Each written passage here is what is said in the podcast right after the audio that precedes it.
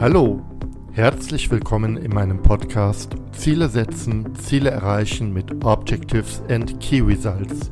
Mein Name ist André Klaassen und meine Mission ist ganz einfach.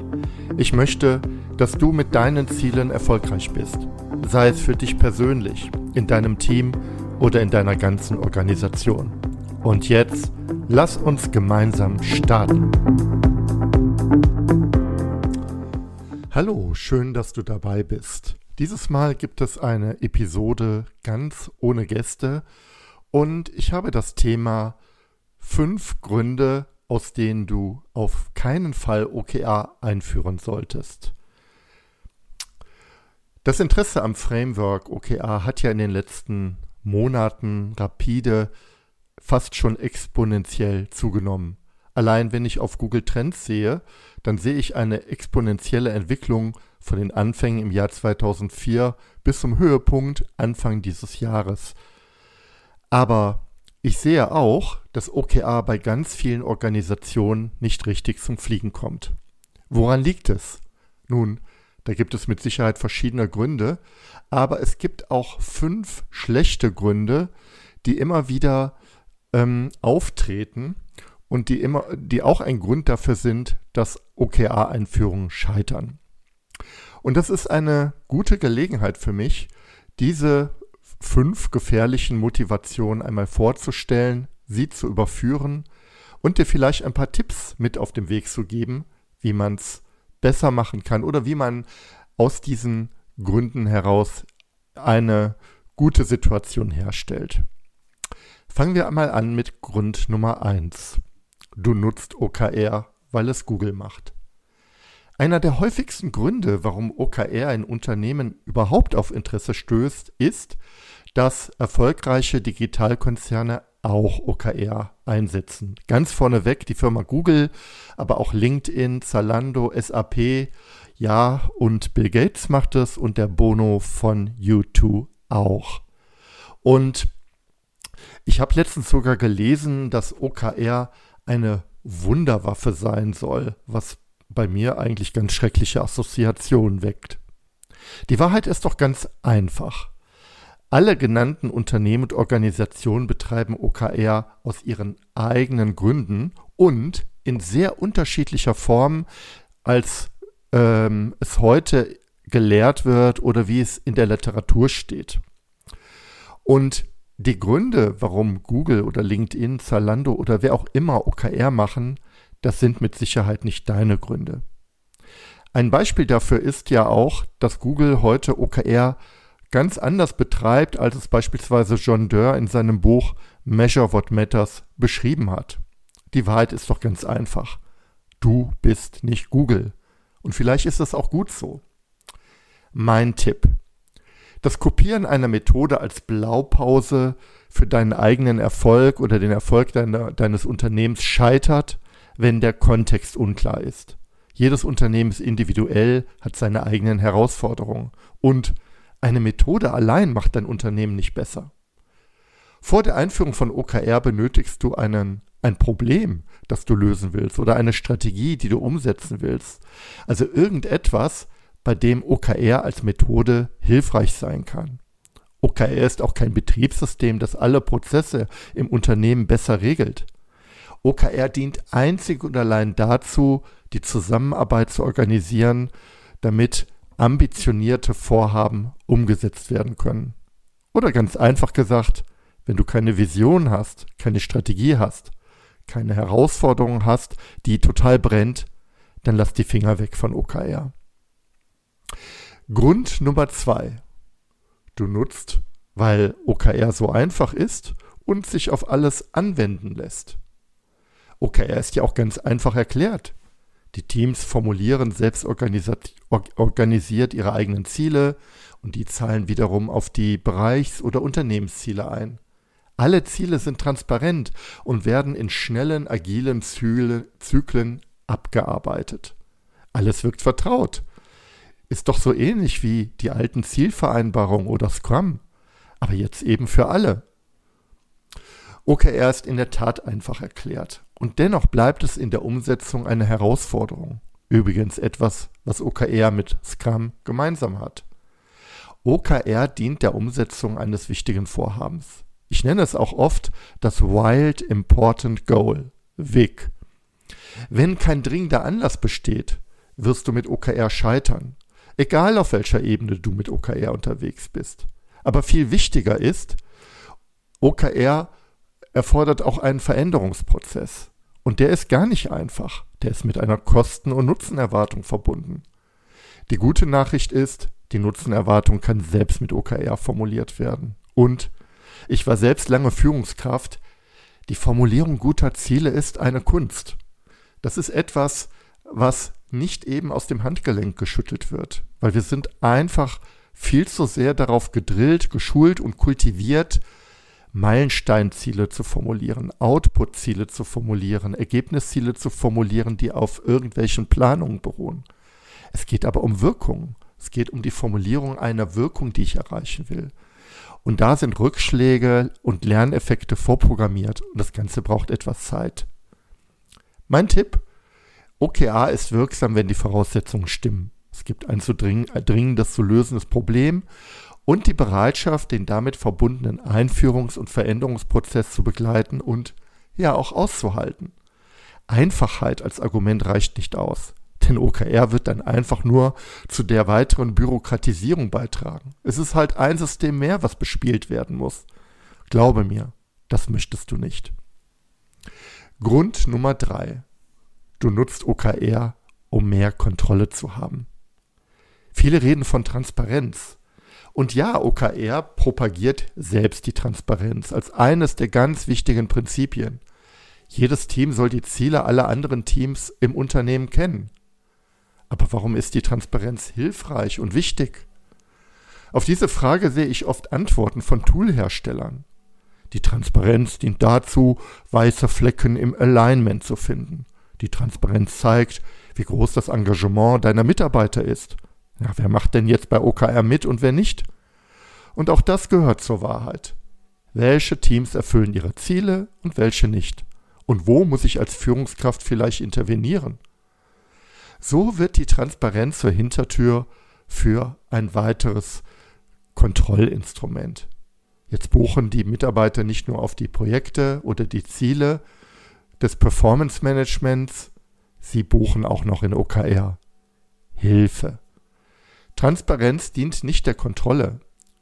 Transparenz ist kein Selbstzweck. Transparenz dient einzig und allein der Kommunikation. Es geht darum, dass die Ziele in der Organisation bekannt sind und jeder weiß, worauf sich der andere gerade fokussiert. Es gilt auch grundsätzlich die Prime-Direktive aller Zielsysteme für OKR. Nutze OKR niemals zur Leistungskontrolle deiner Teams. Allein der Gedanke daran führt zu einer schlechten Situation. Die hat übrigens Gott, Herr Gotthard ähm, in Gotthards Law beschrieben. Er sagt, wenn eine Messung oder eine Kennzahl zu einem Ziel wird, das belohnt oder bestraft wird, dann hört diese Messung auf, wirksam zu sein. Er hat das übrigens aus dem Verwaltungskontext heraus abgeleitet, wo er gesehen hat, dass immer dann, wenn eine Organisation sehr stark eine Kennzahl als Erfolgsgarant genutzt hat, dass die Kennzahl bespielt wurde und ausgetrickst wurde und aufhörte zu funktionieren. Es geht bei OKR gar nicht so sehr um den Erfolg, sondern dass die richtigen Dinge gemacht werden. Grund Nummer vier. Du hast das Buch von John Doerr gelesen. Letztens gab es ein, eine interessante OKR-Veranstaltung, das OKR-Forum 2022. Und da war auch Paul Nieven dabei.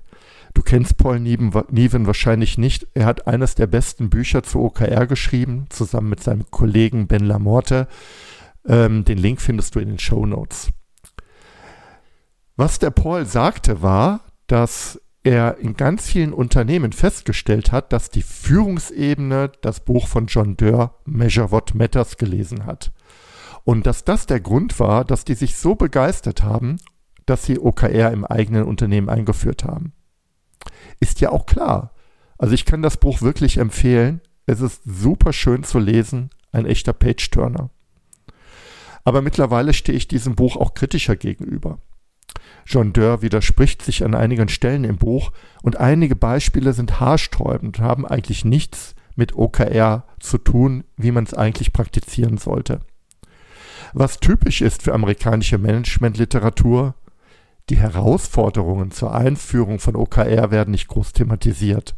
Alles scheint ganz einfach zu sein. Mein Tipp.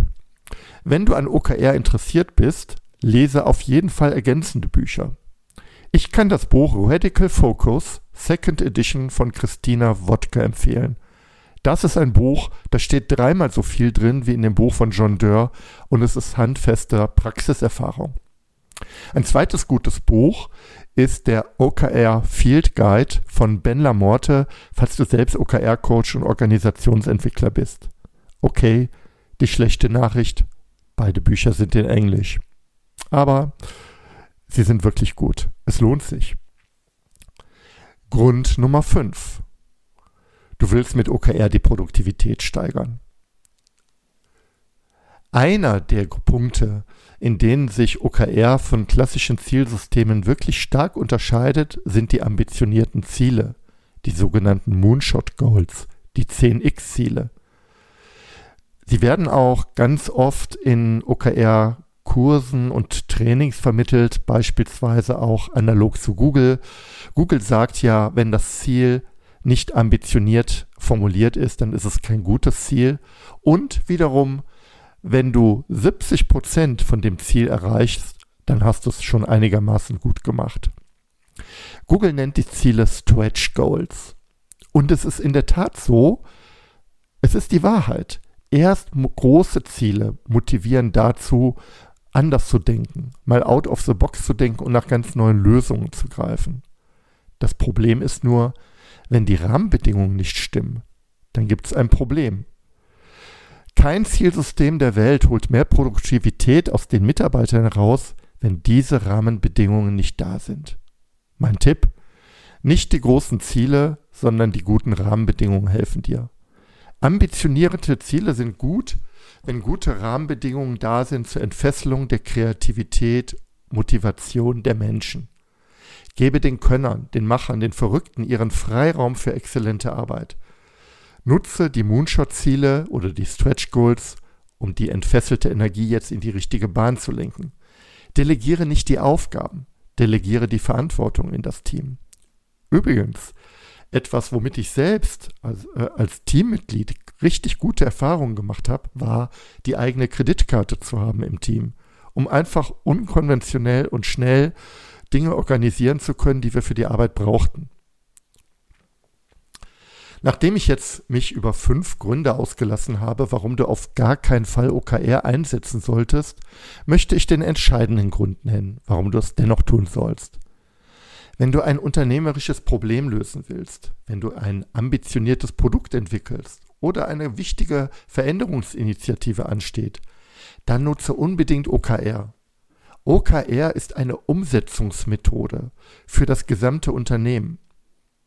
Der Zauber von OKR liegt nämlich darin, dass viele Menschen gemeinsam im kleinen oder großen Maßstab zusammen an einem großartigen Ziel arbeiten können. Der Zauber liegt auch darin, dass OKR eine wahnsinnig gute Methode ist, um das Denken zu schärfen. Allein durch das Denken in messbare Kriterien, um Thesen zu validieren und mal verrückte Experimente zu wagen. Ja, verrückt, sei verrückt und prüfe anhand von Daten, ob deine verrückten Ideen funktionieren. Und vielleicht ist das das eigentliche Geheimnis von OKR.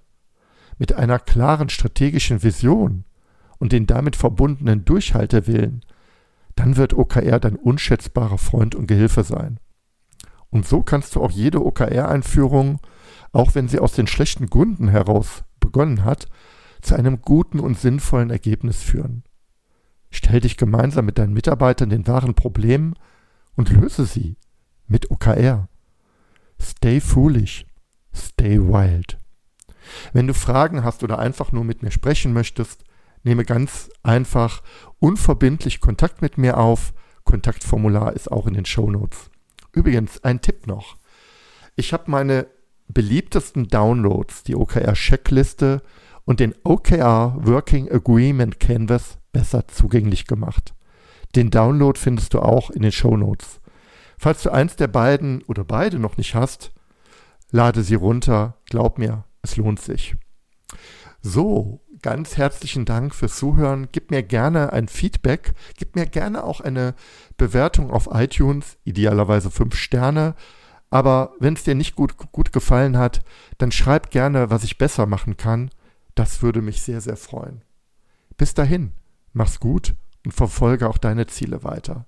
Dein André. Tschüss. Danke, dass du mir zugehört hast. Und wenn du jetzt Interesse an weiteren Impulsen zum Zielsystem Objectives and Key Results hast, dann gehe jetzt direkt auf meine Webseite andreklassen.de.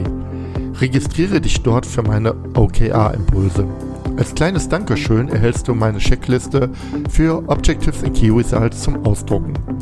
Über eine Bewertung dieses Podcasts auf iTunes würde ich mich besonders freuen. Damit hilfst du nicht nur mir, sondern allen anderen Hörern auch, die Inhalte dieses Podcasts noch viel besser zu machen. Und jetzt wünsche ich dir ganz viel Erfolg bei der Umsetzung deiner Ziele.